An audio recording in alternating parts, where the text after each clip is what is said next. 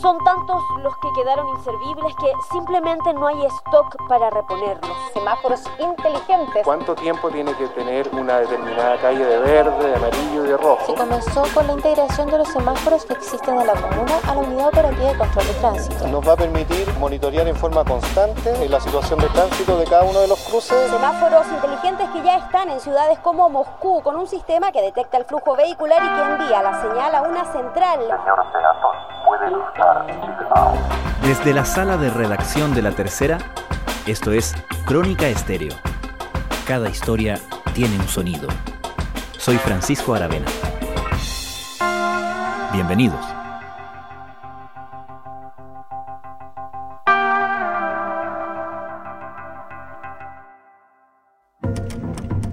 Faltan solo días para que comience el año laboral y escolar y para evitar atochamientos y retrasos. El gobierno va a aplicar una serie de medidas. Se lo queremos preguntar justamente al Ceremi de Transporte, preguntarle cuáles son estas principales medidas que se van a implementar en, en las calles céntricas de la capital. Esta es una de esas historias donde todo parece estar en regla, pero algo grita sin disimulo que el sistema no está funcionando. Peor aún, que alguien ha estado favoreciéndose de una manera por lo menos llamativa a costa de fondos públicos, específicamente de presupuestos municipales. Es una historia de semáforos, de cómo una empresa tuvo luz verde durante 30 años para correr con considerable ventaja, mientras otras quedaron en una eterna luz roja, hasta que alguien al fin hizo una denuncia. Para entender esta historia, tenemos que retroceder a Chile de 1990. Para entonces, el parque automotor nacional era de un poco más de 1.300.000 vehículos. Santiago apenas sobrepasaba los 4 millones de habitantes. Pero el tráfico ya era un problema. Bueno, en otro tema que nos afecta a todos, seguramente hoy por la mañana se demoró un poquito más o bastante más en llegar a su trabajo. El relato es de Francisco Artaza, periodista del equipo de la Tercera Investigación y Datos, autor de este reportaje. Chile comienza a desarrollar de manera pionera un sistema de integración de la red de semáforos y el ejemplo a seguir fue Gran Bretaña, que ya había desarrollado este sistema de semáforos inteligentes en la década de los años 80. You know what that is? Sure, that's a traffic light. It tells the cars when to stop and go. And it tells people when it's okay to cross the street. Todo partió con un plan muy modesto y el grupo que empieza a trabajar surge de la Municipalidad de Santiago, de la Dirección de Tránsito, que desarrolla un plan piloto que abarcaba apenas 40 semáforos en las comunas de Las Condes, Providencia y Santiago para empezar a generar esta red integrada. Hoy día ya tenemos 10 regiones que están con sistema de control de tránsito unificado. En total, actualmente son más de 5.000 los semáforos que están operando en red y la idea es tenerlo en todo Chile. A cargo de este proceso llega un personaje bastante enigmático. Es un técnico eléctrico cuyo nombre es Jorge Moscoso llega este equipo de la mano de Fernando Jofré, quien fue por 30 años prácticamente el jefe de la unidad operativa de control de tránsito. Sí, bueno, efectivamente esta unidad eh, fue creada a comienzos de la década de los 90, depende del Ministerio de Transporte, y desde esta unidad efectivamente se, se definen y diseñan los planes de ampliación hacia nuevas regiones y dentro de cada una de las regiones también. Cuando hablamos de un sistema, de una red de semaforización, desde luego no hablamos simplemente de un montón de semáforos. Un cruce semaforizado tiene cables, postes y luminarias de rigor, por supuesto, pero también se compone de espiras detectoras de vehículos instaladas bajo el pavimento para medir el tráfico en determinado momento, y luego está el controlador, el cerebro de un semáforo, donde están grabados los distintos tiempos de duración que tienen las luces rojas, verdes y amarillas a lo largo del día y muy importante, las tarjetas de interfaz que permiten la comunicación entre el controlador y la central de control de tránsito. Y ahí radica un punto clave de esta historia. Uno de los problemas que se genera en Chile es que, a diferencia de lo que fue Gran Bretaña, que era el modelo a seguir, no se estableció una norma que regulara todos estos sistemas, sino que lo que se diseña, en definitiva, son especificaciones técnicas, son pequeños manuales de algunos de hasta 60 páginas que te establecen cómo debe ser, qué características tiene que tener cada uno de los componentes. Por lo tanto, las especificaciones son bastante más fáciles de discrecionalmente de establecer. Y el papel que tiene dentro de este equipo Jorge Moscoso es fundamental. Y desde que se implementó estas especificaciones técnicas, no han tenido cambio algo que llama la atención. Gran Bretaña lo ha modificado más de 10 veces, porque esto es dinámico, o sea, la tecnología van evolucionando, se van, apareciendo mejores dispositivos, mejores tecnologías y se van adaptando. Gran Bretaña ha hecho 10 cambios, Chile no ha hecho ninguna en 30 años. Y allí nuevamente tenemos el peso y la influencia que ejerce Jorge Moscoso desde la unidad operativa de control de tránsito que se crea en Santiago. ¿Por qué? Porque él primero está a cargo de todo el trabajo de certificación y homologación. Es el experto en la parte operativa de la unidad de control de tránsito, la UOST. Él tiene las llaves del reino para decidir si tu producto puede ser usado en Chile o no. Y no solo eso, él era el encargado de todo el trabajo de inspección fiscalización y aprobación en terreno de cada uno de los semáforos que se instalaban en el país. También era el asesor a quienes las municipalidades consultaban a la hora de establecer cuáles eran las bases técnicas para los procesos de licitaciones de todos los sistemas de instalación y mantenimiento de semáforos. Por lo tanto, el poder que adquiere Jorge Moscoso es enorme. No había en esa época un gran conocimiento técnico en Chile. Por lo tanto, ¿qué es lo que hace Jorge Moscoso? aferrarse a la prácticamente única empresa que en esa época se dedicaba al área. No era la única, pero era la más grande. Automática y Regulación, Sociedad Anónima, Outer SA en su cifra. Y es ahí, según acusan algunos empresarios del rubro, donde se produjeron algunas situaciones anómalas, por decirlo menos. Para participar en un llamado de licitación para el mantenimiento de semáforos, las empresas están obligadas a comprarle a Outer el servicio de reconfiguración de cada aparato o comprar los códigos de cada uno de estos dispositivos. Los controladores hoy día en Chile no son de código abierto, por lo tanto cualquier empresa no puede llegar a hacer mantenimiento y reconfigurarlo. Desde las empresas más pequeñas, que por décadas han tratado de entrar a este mercado, ellas reclaman que Outer ofrece directamente el servicio de reconfiguración de los códigos de los controladores por 10 UFs a cada municipio. Cada uno de ellos, estamos hablando que un municipio puede tener 60 o 50 intersecciones, por lo tanto estamos hablando de sumas totales bastante significativas. Pero a las empresas de la competencia les pide 40 UFs por el mismo servicio. Además, Outer les pone plazos que por lo general pueden exceder de los 30 días hasta 60 días. Con eso complica absolutamente el ingreso de la competencia a las licitaciones que ofrecen los municipios. Los municipios ponen plazos de 30 días o 60 días máximo de ejecución, por lo tanto la prestación que hace de servicios que hace Outer los deja fuera de las bases técnicas. Pero además como estamos hablando de un mercado que mueve cifras bastante rígidas respecto de cómo se puede ganar o no una licitación. A veces estamos hablando de un millón de pesos o dos millones de pesos, lo que marca la diferencia entre quedarse o no con la adjudicación de una licitación. Si Autor ya de por sí le está cobrando un sobreprecio de 30 UF a las empresas de la competencia, ya ese margen los deja absoluta y completamente fuera de los procesos de licitación en Chile. Aquí es necesario hacer una pausa técnica para llevar esta explicación al nivel de la calle, literalmente. La pieza más cara de un semáforo son los controladores de tráfico, es decir, su cerebro. Pueden llegar a costar hasta 5 millones de pesos. Durante las tres décadas en que Jofré y Moscoso manejaban la unidad operativa de control de tránsito, se certificaron controladores de cinco empresas. Los modelos ST900 y ST950 de la empresa inglesa Siemens, el RSI de la española Indra, los modelos TEC 1C y Suarco, comercializados por la empresa TEC, y el controlador A25A5 de Outer SA. Esta diversidad no se vio reflejada en la realidad. En el mercado se calcula que un 10% de los controladores que están operando en Chile son de la empresa TEC y un 80% lo tiene la empresa Outer.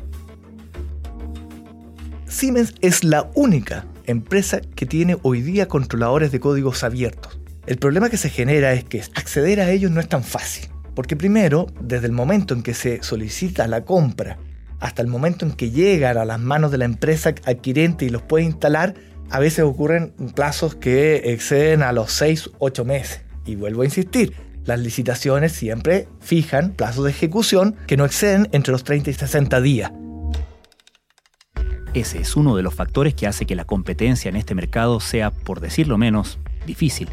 Para tener una idea del tamaño de este negocio, basta señalar que entre 2018 y marzo de 2021, en apenas tres años y tres meses, municipios y otras entidades públicas, como el Serviu, intendencias y gobiernos regionales, entre otros, han licitado 14.400 millones de pesos en proyectos de instalación y sobre todo de mantenimiento de semáforos en las calles de Chile. Procesos que se realizan por medio de la plataforma de adquisiciones del Estado, Mercado Público. Por sentido común, las licitaciones tienen como objetivo mejorar la transparencia y la eficiencia en el uso de los recursos públicos. Pero lo que ocurrió en el rubro de la semaforización por más de 30 años fue más bien lo contrario, reducción de la competencia y el surgimiento de trabas para el ingreso de nuevos actores. Todo esto ha generado una concentración de mercado absoluta y completamente desproporcionada. Solo desde 2018 a la fecha, Outer se ha adjudicado el 70% de las licitaciones que se han realizado en el país, por un monto total de 10.230 millones de pesos. En el mismo periodo, la empresa Tech Chile se ha quedado con el 9,3% de las adjudicaciones. Por lo tanto, el 20% del mercado restante, que son 2.890 millones de pesos, es el margen en el cual se han podido ingresar el resto de las 18 empresas que hay en Chile. El denominador común es que solo pueden acceder a licitaciones en pueblos muy pequeños y por lo tanto las sumas que están involucradas en esas licitaciones son muy pequeñas también. Nos va a permitir eh, monitorear en forma constante y permanente eh, la situación de tránsito de cada uno de los cruces y poder desde nuestro centro de control hacer los cambios en la programación de los semáforos para agilizar el flujo que más demanda el cruce. La integración de los semáforos es una medida que viene a mejorar la calidad de vida de quienes diariamente transitan entre Machalí y Rancagua, especialmente de los más de 1.200 vehículos que por hora transitan en esta conurbación. Pero, ¿qué es Outer y cómo se traduce su peso en este mercado? La empresa automática y regulación SA, que opera con el nombre de fantasía de Outer, fue creada en 1980. Es una de las empresas más antiguas que está trabajando en Chile en el ámbito de la semaforización. Es una empresa que hoy día interviene en varias áreas de la construcción vial. Esta empresa pertenece a la familia Moral Heimpel y que son ellos a través de una sociedad de inversiones denominada Cronos, dueña del 90% de la propiedad de Outer. El otro 10% está en otra sociedad que también pertenece a los mismos miembros de la familia Moral Heimpel. Su poder en la región metropolitana, me refiero a Outer, es tan grande que a mediados del año pasado operaban en 33 de las 40 comunas del Gran Santiago. Este es un dato revelador. Solo el año 2020, según los datos disponibles en la web de Mercado Público, de las 453 convocatorias realizadas por municipios para la compra de dispositivos, instalación o mantención de semáforo, en 170 casos solo se presentó una empresa oferente. Outer S.A.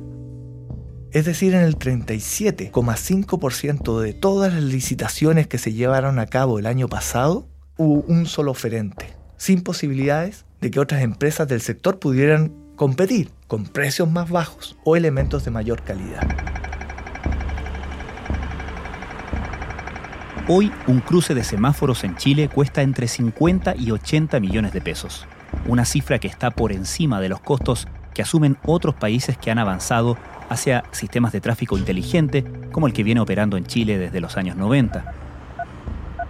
Como referencia, un cruce semaforizado inteligente en Bogotá tiene un costo aproximado de 36,5 millones de pesos. Lo entendido en el mundo de las empresas de semaforización en Chile coinciden que los costos se han disparado en un 30, un 35% en Chile debido a las anomalías en el funcionamiento de este mercado. algunos apuntan a una eventual concomitancia entre funcionarios públicos y privados para trabar la libre competencia y favorecer a unos pocos. puede Y en esa concomitancia puede estar al menos parte de la explicación de cómo una sola empresa empezó a hacerse de este mercado. Todo reventó con una denuncia anónima el año 2017 ante el Departamento de Auditoría Interna del Ministerio de Transportes. Se acusaba de prácticas reñidas con la ética al técnico eléctrico Jorge Andrés Moscoso Muñoz, el hombre que por cerca de 30 años había manejado las llaves del negocio. Lo que la denuncia anónima dejó al descubierto es que Jorge Moscoso tuvo un hijo, que hoy tiene 35 años de edad, con una de las representantes legales y gerente de administración y finanza de la empresa automática y regulación SA, Outer. Ella se llama Inés Ofelia Iturra Barrueto. Ambos mantuvieron una relación de pareja por más de una década, según lo que el propio Moscoso reconoce. Pero esta relación se produce en momento en que Moscoso era el responsable directo de decidir qué empresas colocaban dispositivos en Chile. Con motivo de esta investigación, llamé a Jorge Moscoso por teléfono. Él reconoce efectivamente que existió esta relación de pareja y que sin embargo esta relación de pareja sí era de conocimiento público al interior de la unidad operativa de control de tránsito y de sus jefaturas directas. Lo que sí llama la atención es que si fuera efectivo lo que Moscoso señala, nada ocurriera en 30 años, cuando era claramente un conflicto de interés. Tras la denuncia contra Moscoso estaba un grupo de medianos y pequeños empresarios buscando abrirse espacio en el millonario negocio de las licitaciones municipales y gubernamentales para la instalación, reposición y mantenimiento de semáforos en Chile. Ellos, según el reporteo de Francisco Artaza, decidieron encarar una situación que consideraron insostenible. Pero ¿cómo pudo un solo hombre, con tan evidente conflicto de interés, determinar la fortuna de una empresa a costa de fondos públicos? Hay varios factores que permitieron esta situación y que se alargara tanto. Primero es que todas las empresas del rubro que fueron consultadas, hablé con los socios de 17 de las empresas que prácticamente son la totalidad de las que trabajan en este ámbito de semaforización, y todas ellas coincidían con una misma queja. ¿Cómo iban a delatar o denunciar situaciones anómalas en la UST si el único organismo público que fiscalizaba, revisaba y aprobaba cada uno de los dispositivos que ellos fabrican o que traen desde el extranjero era la misma UST. Todos ellos tenían un pavor de que si entraban en conflicto con la UST, era para ellos simplemente cerrarse las puertas de por vida, porque se le iban a colocar trabas, se le iba a demorar más allá las certificaciones o simplemente corrían el riesgo de que no se les certificaran sus productos. La otra gran duda es por qué otros organismos no entraron a tallar en esto. La Contraloría General de la República no audita de manera previa los actos de las municipalidades. No puede establecer si bases de licitaciones son correctas o no. O si incluso una licitación se hizo en regla o no. De manera muy tímida, unos pocos se han acercado en el último año y medio, más o menos, a la Subsecretaría de Transporte, principalmente a la Fiscalía Antimonopolio y también a Chile Compra para manifestar reclamos, presentar observaciones. Lo que más han pedido es que se revisen algunas exigencias de admisibilidad para concursar, las que califican de excesivas, pues limitan gravemente el ingreso de nuevos actores a este mercado.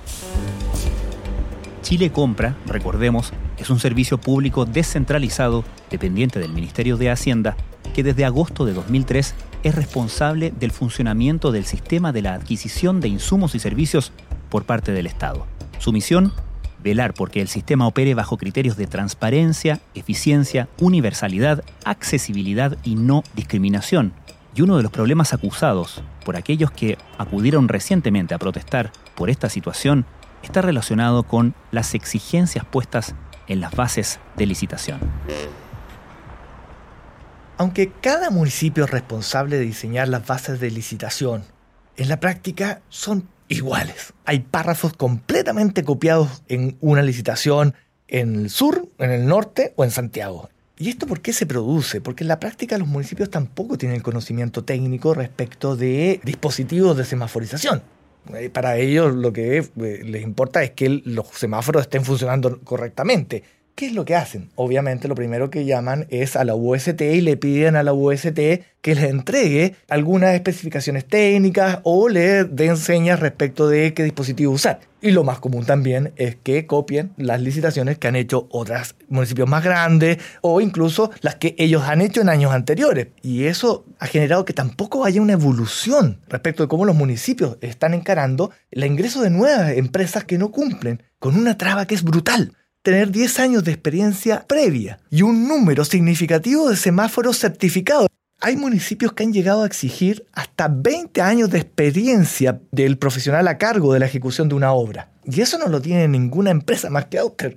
Antes de llegar incluso a estudiarse la propuesta eh, de oferta económica que hacen las empresas, muchas de ellas más económicas para el municipio, no pueden siquiera seguir su curso porque son declaradas inválida porque no tienen la expertise requerida en las bases técnicas de la licitación.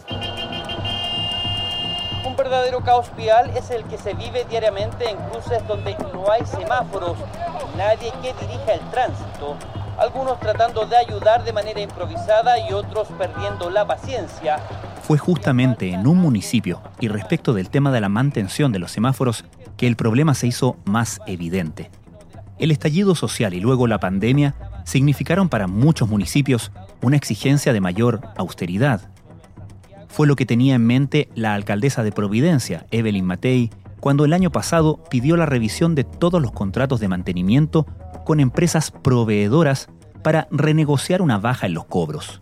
Entre los contratos que se examinaron estaba el de mantenimiento de la red de semáforos de la comuna, adjudicado a la empresa Outer, por un monto mensual de 19.850.289 pesos y cuya vigencia se extendía hasta mediados de este año.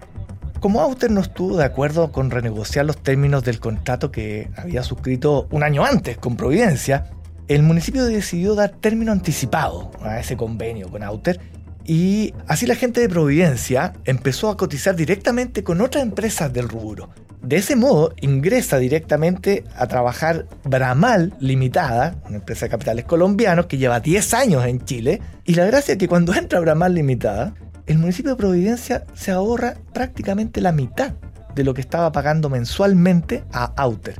Hoy día las municipalidades están prácticamente amarradas de mano a las mismas empresas que tienen o son dueñas de los controladores y por lo tanto tienden a favorecer a las mismas empresas, o sea, Outer y Tech, permanentemente cada proceso de licitación. Hay casos impresionantes. Hoy en día, el municipio de Pedro Aguirre Cerda tiene suspendida el proceso de mantenimiento de los semáforos de su comuna porque no ha querido reabrir una licitación en la cual Aute perdió y dejaron fuera a las otras empresas por no cumplir los años de experiencia. Pero en vez de modificar las bases técnicas para permitir el ingreso de más actores, lo que hizo Pedro Aguirre Cerda fue simplemente decir se suspende esta licitación y llevan cuatro meses sin una empresa a cargo de la mantención de su semáforo en la comuna. En enero de 2020, el sumario iniciado tras la denuncia presentada contra Jorge Moscoso ante el Ministerio de Transportes concluyó con su salida de la Unidad Operativa de Control de Tránsito. También dio inicio a una reestructuración de este servicio. El otro funcionario clave de esta historia, Fernando Jofré, también salió. En su reemplazo, como secretario ejecutivo de la UOCT, asumió Pedro Vidal. Él nos dice que están evaluando varias vías de acción para mejorar las condiciones de competencia. Por ejemplo, que los proveedores, los controladores de tránsito, estén obligados a entregar también el software. Vidal nos aseguró, con motivo de esta investigación, que se están haciendo cambios significativos en la unidad de control operativa de tránsito para poder cambiar de una vez por todas estas cosas. También han planteado la posibilidad de generar como norma en todas las licitaciones de los nuevos sistemas de control de tránsito el que se usen directamente protocolos abiertos. Hay otras medidas que están en estudio, lo que queda por ver es si efectivamente estas nuevas medidas van a evitar que se repitan prácticas que se extendieron por 30 años y también si van a arrojar una luz de alerta respecto de lo que está ocurriendo o puede estar ocurriendo en muchos procesos de licitaciones públicas, en municipalidades y en otras entidades del Estado. ¿Qué pasó con Jorge Moscoso? Un mes después de su despido, había sido contratado como consultor en Tech Chile, otra de las empresas de semáforos que él fiscalizaba y que sigue a Outer en el número de licitaciones ganadas en Chile, aunque por lejos. Pueden encontrar el reportaje Cómo una empresa logró dominar el mercado de semáforos en Chile de Francisco Artaza en la página de la Tercera Investigación y Datos en latercera.com.